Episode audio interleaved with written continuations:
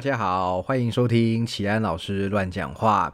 今天又来推书，又一本书上市了。每次拿到自己翻译的书啊，实在都非常的开心啊。不过其实很多人会觉得说，哈，我们译者啊翻书哈，然后一定都可以吸收很多书里面的内容，其实是没有错。这样讲是对的，因为我们在翻的时候啊，其实就是每一句都要理解透彻。不管是字面上的，还是作者他的弦外之音，我们都要理解透彻，然后用很通顺的中文把它表达出来。所以我们在翻译的当下，对于这些原文的理解，自然是不在话下。好，但是因为大家知道，从书本翻完到上市，我拿到书。快则半年，慢则可能甚至一年以上的时间。所以有时候拿到书的时候，因为我后来中间又做了很多事情，所以又忘记那本书到底在讲什么了。啊，所以其实你说，我我一拿到这本书一上市，我很开心，拿到书很开心。但是它里面的详细内容是什么呢？我自己也是重新再呃用力的读一次才。抓起了以前的一些回忆，而且甚至有时候，其实翻译是这样子，翻译跟写作很像。大家有没有一种习惯，有一种注意到一个地方，就是？你回头去看，你可能一个月前、半年前、一年前写的东西，你会觉得有点，哎，因为我觉得怪怪的，这边写不好，那边用字有问题。哈，其实我们自己翻译也是一样，翻译当下觉得没问题了，然后这个经过编辑校稿也发现还好，然后我们自己拿到译作，回头再看，就会，哎呀，不太敢看。哦，这个有写过长文、有写过论文、有翻译过书籍的朋友，不知道有没有这样子的感想哈？那总而言之，还是非常开心啦。好，这因为这算是我第一集跟大家分享我自己个人的译作。啊，当然之前有几本呃，这个我个人翻译的译作或者是我合译的东西啦。不过因为节目就是说 Podcast 频道开的比较是最近的事情，哈，那上一本书籍推荐是那个女生的科学化锻锻炼全书嘛，好，那就那本是我审定的。就坦白说，审定的著作，因为我也只跟那本书可能相处了一个月左右的时间，哈，那所以说感情自然没有自己翻的书来的深厚，哈。那因为翻译一本书对我来说，大概至少也是两个月以上，哈，两三个月以上的一个过程，哈，所以真的是对他又爱又恨，大家知道吗？好，那关于这个翻书的心路历程，哈，有机会再跟大家分享吧。那今天我们来介绍一下这一本书，哈。那其实我还不知道介绍书的大家的评价、大家的回应会是怎么样，因为毕竟它不是在讲故事，所以听起来可能不会有像听其他教练、其他同学译者的故事这么精彩。那我尽量还是挑重点哦，然后也许把这个整集的长度缩短一些些哈，让大家听得更轻松一点。好，如果大家有觉得有什么样的回馈，也欢迎随时跟我说，好不好？透过我的呃 Apple Podcast 的留言，还是我的个人的 Instagram、我的 Facebook 个人专业，还是这个粉丝专业都 OK。来，今天跟大家介绍这本书。保罗·韦德的等长训练终极指引，《The Ultimate Isometrics Manual》这本书是我一个人。翻的哦，独自翻的，然后出版的这个出版社是风书坊哈，也就是之前推出《基地训练圣经》还有《杠铃处方》的这一间出版社哈，那算是跟我合作了一段时间的出版社哈。那他们推出了这本《等长训练终极指引》哈，作者 Paul Wade 呢，其实是非常非常有名的一位作者哈。那他最有名的著作当然就是 CC。Convict Conditioning 囚徒健身这个书一讲出来，应该大家都知道它是怎么样的一本书了哈。囚徒健身。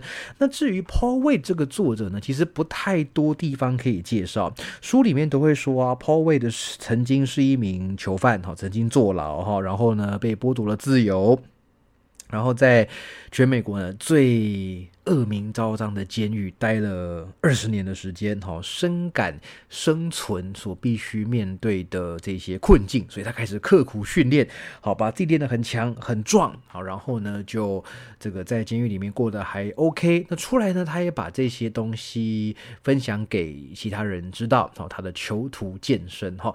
那不过网络上啦，关于 Paul Wade 是否真有其人，其实还是很有争议，哈。那有人说 Paul Wade 可能是。A 可能是 B，可能是 C，这一些徒手训练大师，也有人说 Paul Wade 可能根本就是一个虚构出来的人物，好，但这个不在我们这一集节目的讨论范围之内。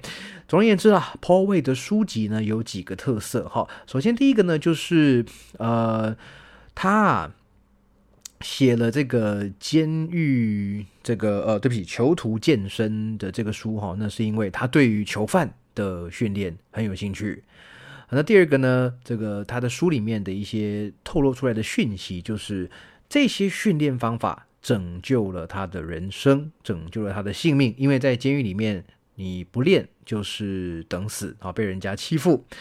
那 Paul Wade 他的理念也包认为说呢，自身体重训练啊，应该会和重量训练一样有效才对。好，那这个是他对徒手训练、好自身体重训练的一种坚持。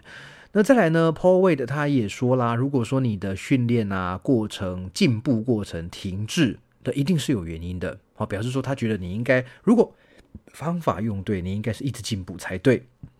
好，那 Paul Wade 那他也在训练的时候呢，他也不认为必须要做到这个肌肉的力竭、肌肉的疲劳哈等等的这些，就是说我们在一直在谈论说 Paul Wade 他可能不是一个真实的人物，但是其实在冠上 Paul Wade 这个名字的著作里面呢，都有上述这些特色哦，所以还蛮有意思的啦。哈，那姑且不管这个人是真是假，总而言之，他的书本内容的呃好是有目共睹的。你当然不能说它里面讲的东西完全正确、完全最厉害啊，完全无懈可击。我想没有一个作者是这样哈，但是 Paul Wade 的书确实值得我们来读。那今天就来跟那大家分享这个等长训练的终极指引。哈，那这本书呢，哈，当然非常非常多的专业的人推荐哈。那首先它的推荐序很长很长的，也没有很长很长哈，比较长的一个推荐序呢，就是由 Dan John 来写的。哈，那 Dan John 他也曾经提到了啊，就是说他呃以前在苦练举重的时候呢，在呃，上膊接杠要准备从前蹲姿势站起来的过程中啊，总会有一个障碍点过不去。好，那后来呢，就呃，他的一位教练就教他使用等长训练。哈，那其实逻辑很简单，就是哎，你有没有发现，你总是在某一个点卡住站不起来，对不对？那你要怎么练它呢？你就专门练这个点就好了。练到你可以在这个点负荷很大很大很大的重量，那日后呢，你真正在做 clean，然后在接杠准备要站起来的时候呢，你就能够克服这个重量。那 Dan John 也成功了，所以 Dan John 他非常非常的推崇等长训练。好，那其实他在他自己的著作，好，我之前曾经翻译过《健身与健心》，好，还有他的其他著作，他也提过。等长训练的好处，好，那不过当然，你说目前为止啊，对于等长训练。呃，诉说这个解说最完整的，应该就是我现在跟大家介绍的这本书哈。好，那这本书呢，总共有，当然也有几个部分了哈。首先，第一个部分是探讨的是等长训练的科学与历史。诶，其实等长训练，等长的好处哈，对于肌肉生长的好处啊，它的发现可以说是一场美丽的意外哈。不知道大家有没有听过一个东西，叫做春田的青蛙实验。哦，春田的青蛙实验哈，那这个什么叫春田的青蛙实验呢？哈，就是说这个春田学院哦，他们为了要分析这些呃打完仗的这些军人哈，他们卧病在床，他们是不是肌肉会萎缩的很快啊？好，那所以说春田的研究员呢，就找了两栖部队来研究，哈。等，是等一下，等一下，不是用人来研究，是用青蛙来研究哦。所以讲两栖部队呢，不是真的把美军的两栖部队抓来哈，然后看你们的那个肌肉萎缩程度，而是找青蛙。好，那怎么做呢？哈，就是他们抓了几只青蛙，哈，那在青蛙的一只脚上绑上了小小的支架，小小的这个木板，哈，做成一个坚硬的这个夹板，好，让夹住青蛙的整只脚，让青蛙。的脚没办法动，然后呢，把青蛙丢回水槽中，让他们尽可能的正常用正常的跛行，哈，听起来很不人道的一个研究方法，哈。那两个星期后呢，研究员们他们就把这些青蛙抓回来，哈，结果看看，哎，没有被绑起来那只脚完全正常，可是呢，把那个绑起来的脚用夹板移除之后呢，就发现，哎。有点反直觉的结果出现哦，那些被绑起来的脚啊，肌肉完全没有萎缩，反而比自由的那只脚还要粗壮许多。那研究员当然是傻眼嘛，对不对？那那那为什么会这样子呢？哈，这个很快发现原因，就是说在过去两周的这个青蛙被迫掰咖游泳的时间呢，这个他们的绑起来那只脚哈，因为他他脚也没有坏掉嘛，所以那个脚很用力的去推动。束缚着它的这个板子，好，那这个就是让青蛙在这两周时间，它们的肌肉量还有肌力都增加的一个原因。也就是说呢，通过这个青蛙实验呢，让这个呃，研究员发现，哎，原来等长收缩好像是一个增加肌肉与力量一个非常非常好的办法哈，所以这就是非常有名的春田的青蛙实验哈。好，那等长训练有五个非常非常大的好处哈。那首先，等长动作比起动态动作呢，更能刺激肌力成长。好，第二，等长动作对于肌肉生长的效果呢，不亚于动态动作。好，第三，等长动作比动态动作更有效率。第四个，等长动作比动态动作更不容易造成慢性或急性的伤害。再来一个，就是等长动作可以比动态动作更长执行，哈，more frequently 更长执行，哈。当然，这些都这些原则啊，在书里面都有比较详细的介绍了，好。那坦白讲，我也还在拿捏，我在推书的过程中，到底该讲多细，哈，太多也不对，太少也不对，因为最后的目的还是希望大家买书来看，好，支持我们辛苦的译者，支持辛苦的出版社，支撑起这个。嗯，这个广大教练们哈，拜托大家支撑起这个出版业，非常非常的辛苦哈。那我们就分享好书让大家来读哈。好，那这个等长训练哈，其实呃行之有年啦，人类很早很早以前就开始做等长训练。大家知道以前有一个算是神话故事吗？哈，就是说。呃，你要让力量变大，好像是以前一个大力士的一个故事，对不对？就是让力量变大哈，就给你一只牛，那只牛从小牛开始，你每天抱着这只小牛哈，从 A 地走到 B 地，从 B 地走回 A 地，每天抱它，那小牛每天都在长大，体重都在变重，你每天都抱着它走，那你也会越来越壮，对不对？那有这种事情传出来，就表示说等长训练这种概念，其实在很久很久以前就出现了哈。那但其实。等长训练呢，它会有一个问题，就是它比较没有办法测量进步。好，比较没有办法测量进步哈。那其实书里面有提到说，等长训练的历史当然是相对蛮悠久的嘛，但是你就没有办法测量到底，哎，你进步的幅度为何哈？所以其实这本书它呃也有算是在呃工商他们自己家的一个产品哈，叫做等长训练器。好，等长训练器。那这个当然就书里面关于等长训练器的部分呢，我就会比较少讲一点，因为这个东西坦白说，我也没有看过那个东西。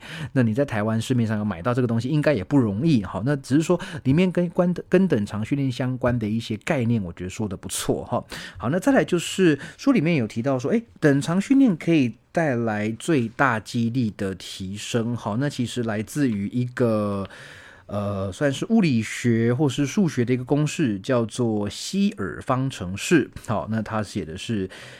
刮弧 F 加 A 乘以刮弧 V 加 B 会等于 C。好，那这个数学很烂，跟我一样，怎么办呢？总而言之，大家记得一件一件事情，这个公式最后就就推出了一个模型，叫做力量速度曲线。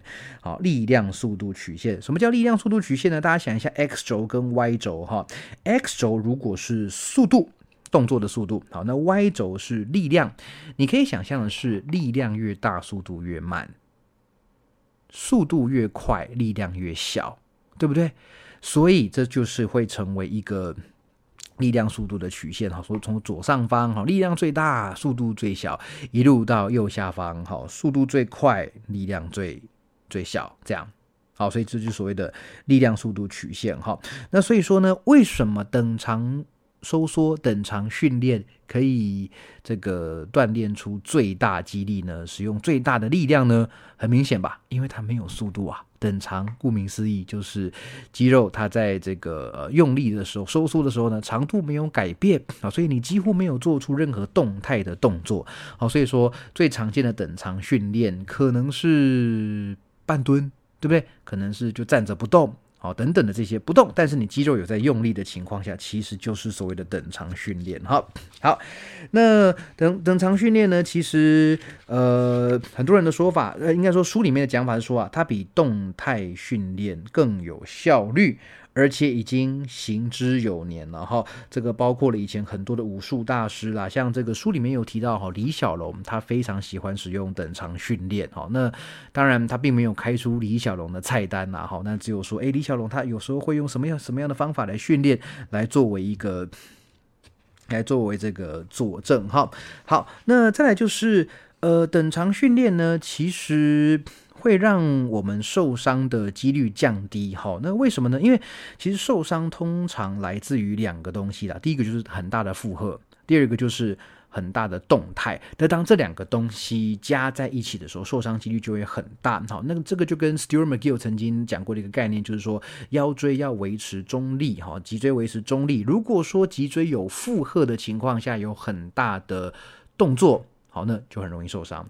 如果没有什么负荷，但有动作，没什么关系；如果没有什么动作，有大负荷，那没有关系。但两个加在一起就会比较麻烦了。好，所以说等长训练其实有类似的概念，就是说它的负荷绝对负荷其实很大啊，因为等长是人可以发挥最大重量、最大力量的一个时候，但是因为你并没有做出。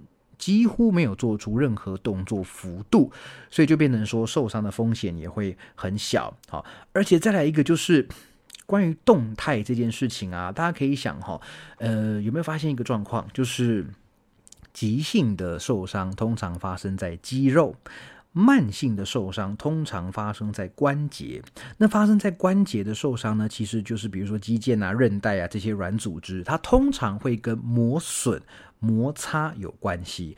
那有动作就会产生摩擦，对不对？诶，没动作就不会有摩擦，所以你想想看哦，等长收缩，它几乎是在同一个关节角度。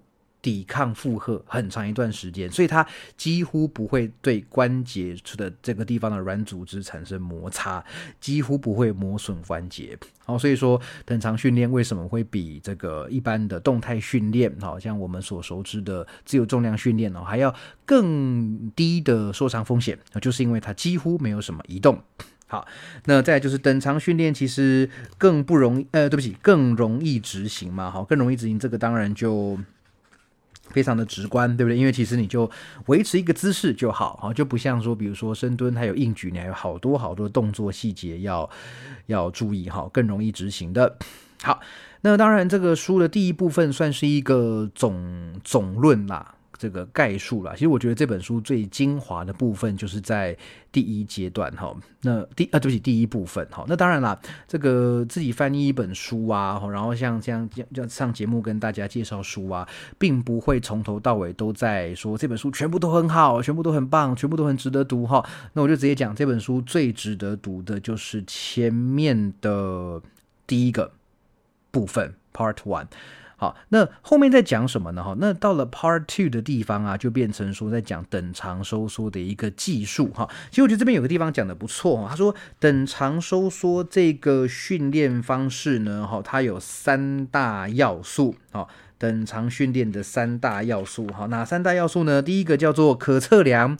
第二个叫负荷反射，第三个叫做方便，好，但这三个东西呢，其实很难同时具备的，好，什么意思呢？好，来我们看一下，第一个是可测量，哈，好，那比如说有人的训练方法，哈，就是说古代的那种，比如说少林的僧人啊，哈，还是一些古代大力士啊，他们会用什么方法训练？你知道吗？推树啊，用力很用力推着一棵树。或是很用力拉扯一个铁链，哈，拉扯一个金属的东西，哈，然后来产生很大的力量。你说这样的训练有效吗？当然有效，没错，因为你很用力，对不对？很用力对抗外面的一个阻力，哈，那当然会。让你的身体变得更强壮好，那甚至有一个这个很有名的囚犯叫做扎斯哈，Zas Z A A S。好，那他呢会扛着马来走路哈，还会拉着这个铁条铁链哈。据说他可以徒手的呢把这个呃枷锁哈把它。呃，拉断哈，当然不知道真的假的啦哈，但是书上是这样子写的。好，那这样子的训练方法有效，但是有个问题就是不可测量，就是说你今天推树用尽全力，你明天推一棵树也用尽全力，树都不会动啊，你怎么知道你今天用的力量有没有比昨天还要大呢？对不对？所以很难监控这个进步幅度哈，所以这是第一个。那第二个是负荷反射，传统的等长训练很难出现负荷反射。什么叫负荷反射呢？比如说，我们就以推墙壁或推树为例，哈，就算你是使尽全力在推，那肌肉所征召的力量呢，还是不可能像面对一般可动负荷的时候一样多，因为你的神经系统啊，早在潜意识设置一个控制机关，哈，避免在没有理由的情况下来破坏自己的肌肉。大家换个角度想，就是说举杠铃、举哑铃，一个不小心可能会受伤、拉伤，对不对？可是如果你今天你在家里一直用力、很用力推墙壁、推墙壁，你好像不太会受伤，好，因为墙壁所反馈回来给你的那个力量呢，相对来说没有这么大，好，那这也就是这个负荷反射缺乏，哈，这是很多等传统等长训练的一个算是一个局限吧。好，那第三个呢，就是方便。你要随时找到一些很可以很用力拉扯啦，或是一棵树啊什么的，可能在日常生活中并不是那么容易可以找到哈。那所以说，有什么东西可以同时符合可测量，又有负荷反射，又方便呢？就是书里面推荐的等长训练器哈。那又来了，它其实是很大一部分在卖自己的产品了哈。但你说，哎，我没有要买等长训练器，我怎么样可以用等长训练呢？其实各位。蹲举架里面的杠铃跟杠片，如果装好之后，既可测量，又有复合反射。至于方不方便，我觉得就见仁见智啦。你说杠铃、杠片、蹲举架，当然不可能随身携带嘛。可是像其实现在大家这个现在疫情也比较趋缓了哈，然后上健身房通常也不是成本太大的事情哈，所以说在健身房里面做等长训练，其实我个人觉得啦，也非常方便。好，那它又可测量又有负荷反射，所以说这个当然我我也讲明了，我也不会去买它的等长训练器。有人送我，我是很乐意来使用看看啊。但是看起来是我不会特特地去买，虽然它看起来还蛮厉害的哈。但其实我们日常生活中要做到等长训练，当然也是有办法的哈。好，那这个书啊，它花了很多很多的篇幅哈，在教你说这个等长训练器是什么啊，它的构构造啊，有什么样的模式啊哈。这个有兴趣大家就就自己看一看就好了。好。好，那再来呢？后面的部分哈，几乎全部都在讲训练动作，好，所以图片很多，好，看得很轻松。所以别不要看这本书厚厚的哦，这本书总共的页数，包括参考文献有四百五十几页，啊，四百五十几页很厚的一本书哈。但是这个图片非常非常多哈，而光是图片大概也有个两百页左右啊，所以说其实读起来相当容易哈。哎，不过这个就有点那个会遇到两极的意见，有没有？有些朋友就是我要厚实一点的，我要文字多一点的。好，但我也遇过有些朋友就是。他说啊，这书的都都是文字都没有图，那我不想看了。然后这两种朋友都有了哈，那这本书可能可以让各位一次满足吧，对不对？好，好，那在那个训练动作里面呢，当然很多就是说关于等长训练器的动作，我就不特别讲哈。但里面倒是有一些我们可以参考的，比如说第一个，他提出了一种暖身的方法，叫做二元暖身法。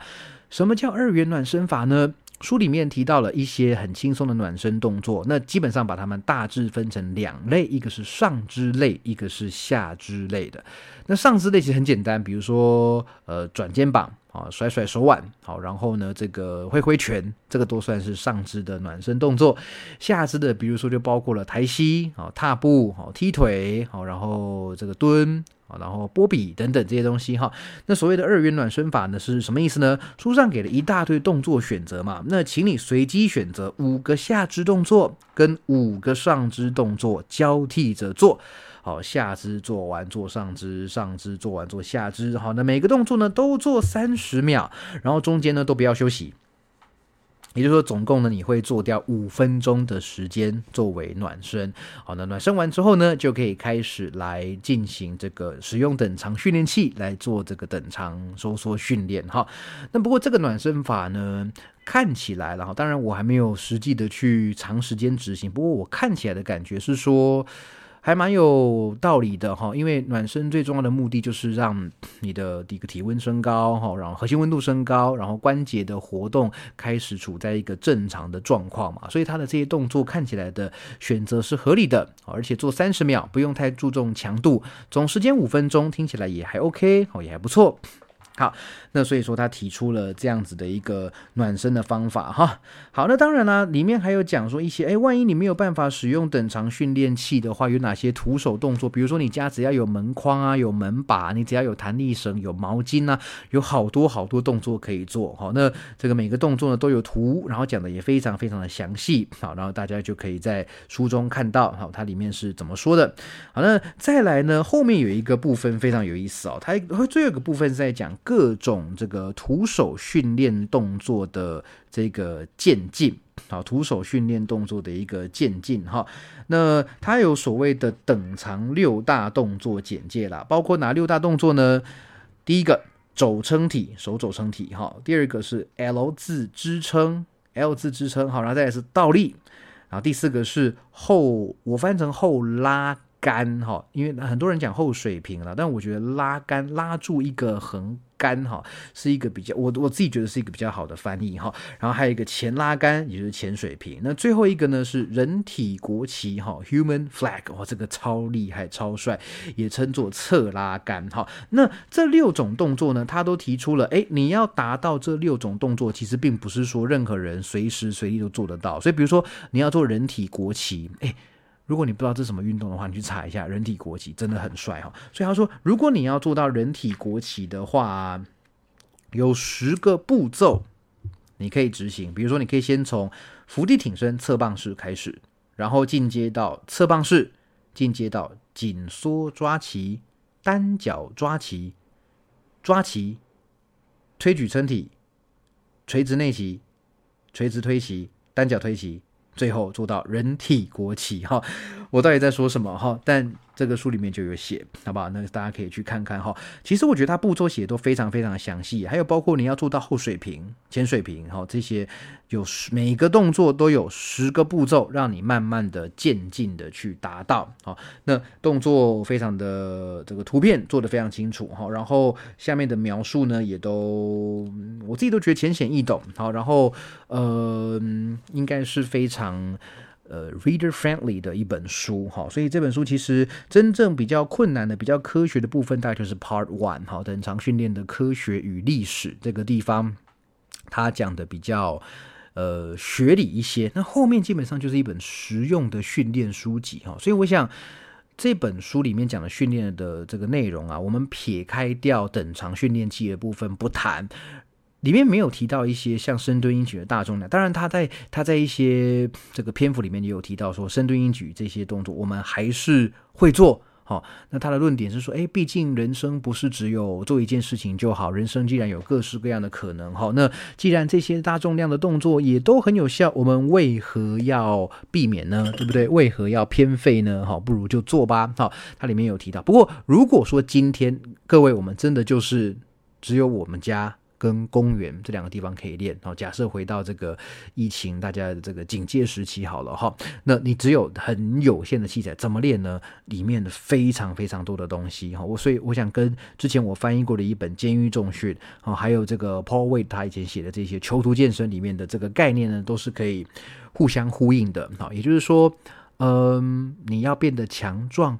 当然，健身房是个好办法。可是，就算你没有健身房，你不想去健身房，你不能去健身房，光靠你的徒手、你的体重，你就有办法可以做到。好，那这样子的训练模式呢？哈，是这个呃，没没有说这个绝对对与不对，而是众多可能中的其中一种。好，所以我想，这个人体啊很复杂，训练方法很多种。好，那。当然，以我个人的立场哈，或者是这个以我学习到的这个各种训练方法，我们认为大重量训练哈，使用杠铃、哑铃等自由重量的这个大重量训练哈，然后用人体自然动作来做渐进式超负荷的这种训练方法，是我们会为自己跟学员所推出的、所这个执行的训练方法。好，但是哎，搭配的等长训练。哦，搭配着徒手训练，搭配着各式各样其他的，呃，明显这个应该说不会对身体造成伤害，而且也有负重潜力，而且甚至是富有趣味的一些训练方法，我觉得也相当好啊，对不对？我们就不必只将训练这个限缩在某一种。比较狭隘的想法里面哈，所以我觉得各式各样的这个训练方法总是有它的道理哈，而且大家真的可以去多方尝试。好，那也不必批评说谁一定对，谁一定不对。我想这都是保持开放心胸一个非常好的一个机会。好，所以。真心推荐这本书给大家哈，保罗·韦德的《等长训练终极指引》哈，由风书房所推出的这一本书。好，那呃封面非常漂亮，然后内容也相当好哈，在这边推荐给各位。那在接下来的时间，应该也会几个月了哈，会有一些书籍陆续的上架哈，陆续陆陆续的推出来哈，那再来跟大家。分享这些书，好不好？好，那所以说我自己啦，真的是看到，其实就回到翻译这翻译翻译书籍这个这个主题哈，在看到自己翻译的书籍上市哦，真的是说不出的感动哈，有一种看到孩子长大成人的那种感觉，诶，自己明明就没有孩子哈，讲这个孩子长大成人哈，但是。呃，因为就回到我的最初衷了，我最理最最一开始的理念就是，我希望能够帮助身边的人啊，就是说利用自己的优势来帮助身边的人，这一点会让我觉得很快乐。所以，比如说像我的优势是什么？我现在当一个教练啊，但是我觉得我我不是，我觉得我客观来说，我最大的优势还是在语言能力跟翻译能力上，因为毕竟。这是我老本行，好，所以像有一些朋友啊，这个比较最近几年认识我的哈，会说，哎呀，你的语言能力哈，的英文什么的，怎么怎么这么好啊，怎么那么厉害啊？哈，那我当然就会呃笑笑的这个呃感谢他的称赞哈，但是其实这是我吃饭的工具啊，我的大学、我的研究所的青春岁月都奉献在语言跟翻译上面哈，所以说其实翻译书籍啊。笔译跟口译对我来说，真的就是跟吃饭一样，哎，真的跟吃饭一样本能，哎，所以，所以就是说，对我来说，翻译书哈，推出这些书，因为让有一些语言能力可能没那么好的朋友来接收这些新知哦，我觉得很快乐，哎，然后也真的遇到一些教练哈，那个拿着我的翻翻译的书，然后说，哎呀，谢谢你翻译这本书，这个小小的。动作真的对我来说是非常非常大的鼓励，也让我知道我现在做的这件事情是对的。好，那这个目前我翻译的书已经上市的，应该也有个五六本吧。那我希望能够在三年以内让我的译作等身，好，译作等身就是长得跟我一样高。我不知道能不能做到哈，但是。现在大概以一年四五本左右的速度在翻，其实不算快哈。我想这个跟我其他在做全职译者的朋友比起来哈，我大胆猜测我的速度应该不算快。好，但是因为我的翻译，我翻译的单位时间很就是效率很高，然后翻译训练相关的书籍又是我的兴趣跟能力的交叠，哦，所以其实我做的很快乐，我做的非常非常快乐哈，所以说呃日后会推出更多与训练甚至是营养哈等等相关的书籍，再给各位看好，那也希望大家可以支持。辛苦的译者们，好辛苦的出版社的编辑们，因为像我比较定期在配合的出版社，大概有三两两三间左右嘛，那都都都非常非常的辛苦哈，也能够支持我们的这个译作。好，那今天这本书就推荐到这个地方哈。那一样，如果你喜欢我的节目的话呢，请记得按赞、订阅、分享，还有不要忘了有一个。小额赞助的方案，齐安老师，哎，请齐安老师喝杯茶，继续乱讲话。好，那我想这个也是呃大家实际的支持，哈，不管是听啊、流量数啊，还是甚至是金钱，哈，等等，还是说跟朋友的推荐，对我来说都是非常重要的一股力量。好，那我会持续为大家推出优质的节目内容，谢谢大家。那我们就下集再见，拜拜。